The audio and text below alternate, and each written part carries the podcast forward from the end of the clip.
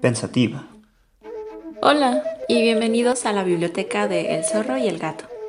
Hoy vamos a hablarles sobre la novela de Pensativa de Jesús Goitortúa Santos, que se publicó en 1945 por la editorial Porrúa. Es parte de su colección Sepan Cuántos. La novela se halla ambientada en el México de los años 30, a finales de la Guerra Cristera, en un pueblito de Guanajuato, donde el protagonista, Roberto, acude al llamado de su tía moribunda. Es ahí donde conoce a Pensativa, su futura prometida, en cuyo entorno giran una serie de misterios relacionados con su familia y la propia guerra. Hablemos un poco del autor. Jesús Goitortúa Santos nació el 7 de julio de 1910 en San Luis Potosí y murió el 23 de septiembre de 1979 en la Ciudad de México. Fue un escritor mexicano conocido también por los seudónimos de Claudio Bardel y Fidel. Su carrera literaria comienza en 1931 cuando presentó en un concurso el cuento Mi hermano Rosendo. Además, colaboró con cuentos y otros textos en diferentes medios impresos como Arte y Plata, Hoy, Letras Potosinas, Mañana, Revista de Revistas y Sucesos para Todos. Su primer libro fue El Jardín de lo Imposible, publicado en 1938, el cual es una conexión de cuentos y relatos cortos. Su primera novela, Pensativa, de 1945, ganó el premio Lance Duret y se considera una de las representantes de la narrativa cristera. La obra está traducida al inglés, francés e italiano y fue llevada al cine por Raúl de Anda en 1970 con el título de Sucedió en Jalisco. A continuación, les compartiremos algunos fragmentos del inicio de la obra. Encuentro un amargo placer en recordar aquellos días en los que mi existencia abandonó su causa normal, en los que me vi envuelta en una tormenta que para siempre trazó su huella en mí. Jamás podré olvidar a Pensativa, me sucede a veces oír su voz entre las ráfagas que se precipitan sobre los fresnos de mi jardín, y en mil ocasiones me he estremecido encontrando en algunas mujeres algo como reflejos de su gesto, aquel tan grave, saudadoso, que le valió el nombre de pensativa. No he vuelto a Santa Clara de las Rocas, ni he visto otras veces a las nubes abandonar su imagen a las aguas del río. No volveré a la casona del plan de los tordos, ni dejaré a mi caballo bordear los precipicios de la cordillera, ni oiré en la margen de la poza de los cantores brotar el grito de angustia que una tarde me hizo conocer el terror junto a los viejos muros de la huerta del conde.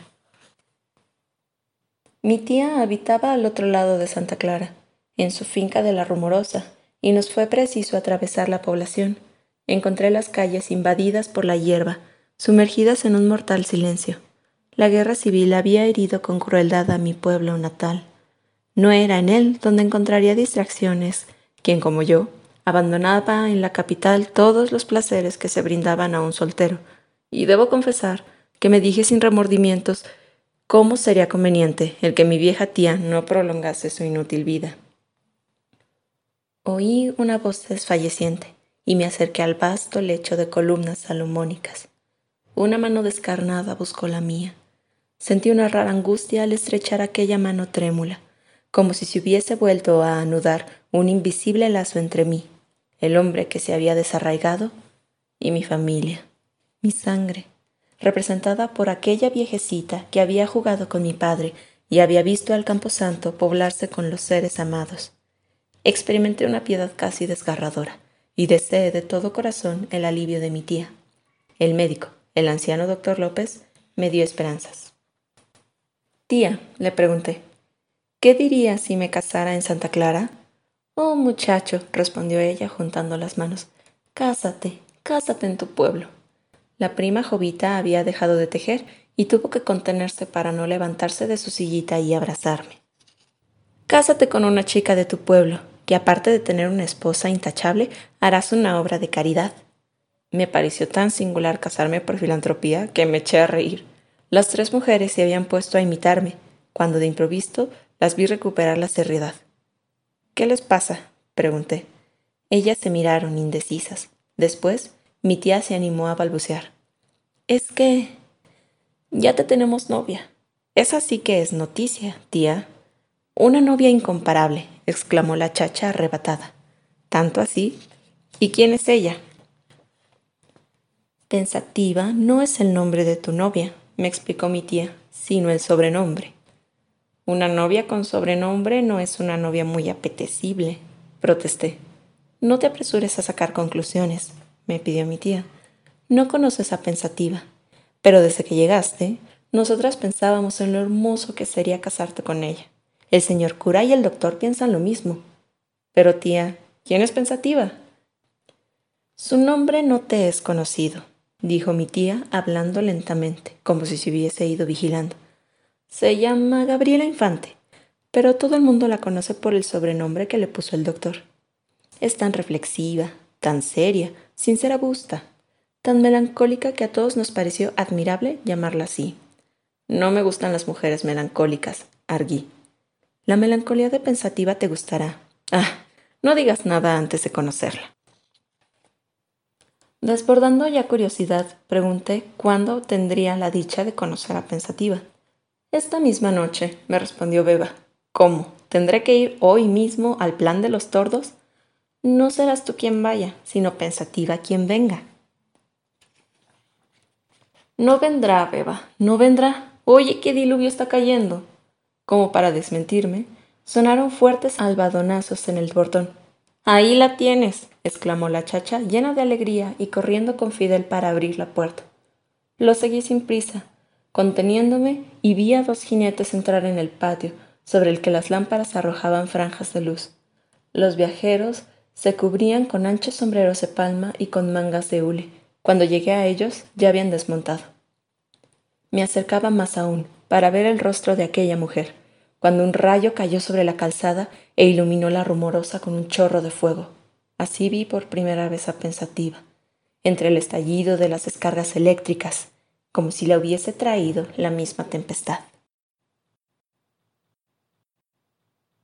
Hablemos un poco sobre la Guerra Cristera.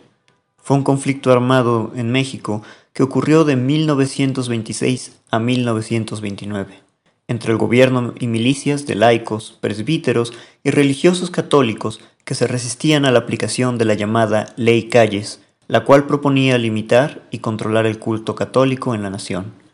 La guerra terminó con el acuerdo entre el gobierno de Portes Gil y el obispo Pascual Díaz Barreto el 21 de junio de 1929, en el que estuvo involucrado el embajador Rowan Monroe de Estados Unidos, el cual ejercía presión a la iglesia. A cambio de la devolución de las propiedades confiscadas por el gobierno, la Iglesia cesó las hostilidades en su contra. Asimismo, se indultó a aquellos rebeldes que se rindieron. Entonces, respecto a la novela de Pensativa, ¿qué comentarios tiene, señor Zorro? Bueno, es una novela muy interesante. Definitivamente me gusta esta relación que existe entre los sentimientos del protagonista y el clima que hay en La Rumorosa, Santa Clara. En la rumorosa. en la rumorosa que está en Santa Clara. y cuando conoce a Pensativa, el hecho de que todo es como una tempestad. Sí, eso es muy interesante. Yo tengo varios puntos como que analizar. Primero, a pesar de que no es como, wow, premio Nobel de literatura, me parece increíble que nada más lo haya editado por Rúa. Y también yo siento que es un muy buen libro para quienes quieren empezar a leer y no encuentran algo o, o no quieren que sea de fantasía, no sé, los típicos Percy Jackson y Harry Potter. a, pesar de que no es una novela 100% realista, creo que es un modo serio, pero no aburrido de empezar a leer. Además de que pues es una novela muy corta, no llega ni siquiera a las 200 páginas, ¿no? Más o menos la edición de Porrúa. Sí, creo que la edición de Porrúa son unas 150 páginas, más o menos. Sí, es una novela muy corta, muy linda. Tiene de todo. Tiene acción, drama, amor, romance, terror. Es... bastante interesante la forma en la que uno puede ver los estragos que deja una guerra. Porque realmente es, eso, está ambientada justo como decíamos. Después de la guerra. Sí, también me parece muy interesante la evolución de Pensativa y Roberto a lo largo del libro. No es como esas novelas románticas de, ah, te vi, nos vimos y nos amamos. O sea, porque claramente Roberto no ama a Pensativa desde el inicio y eso está más que correspondido por ella. Es, es una novela muy agradable. Me gusta mucho. Creo que es de mis favoritas. Ahora que mencionas lo de que no se aman desde un principio, lo interesante es que, pues de hecho, ambos tienen diferentes puntos de vista. El hecho de que la guerra es percibida por ambos de una forma distinta hace que choquen y que haya cierta fatalidad en su relación. Siento más bien que al inicio a Roberto no está como que muy abierto a, a realmente ser el mismo compensativa. Mm, ¿Sabes también que podríamos destacar los personajes? Realmente en la novela yo no encuentro un personaje que esté de más o que solamente sea un ocupa espacio ahí en la historia. Siento que todos en algún momento tienen cierta importancia. Sí, eso es cierto. Por lo mismo de que es bastante breve, no es una de estas novelas que tiene sí, es muy personajes eh, de sobra. Y los paisajes, los paisajes que describe son muy lindos y como ya mencionaste, van muy enlazados con los sentimientos de Roberto principalmente. Que bueno, también en algún momento siento que pensativa se explaya en... ¿Cómo se llamaba? ¿El plan de los tordos? El plan de los tordos. Cuando, la primera vez que lo leí, como que mi mente no, no le cabía la palabra tordos y decía el plan de toros. Pero bueno, estos son todos mis comentarios, señor zorro. Bueno, pues esperamos que hayan disfrutado este primer episodio de la biblioteca del zorro y el gato. Los esperamos muy pronto con otro episodio, un nuevo libro que podamos recomendarles y esperamos que lo hayan disfrutado. Muchas gracias, señor Zorro. Muchas gracias, señorita Gato. Hasta la próxima. Nos vemos.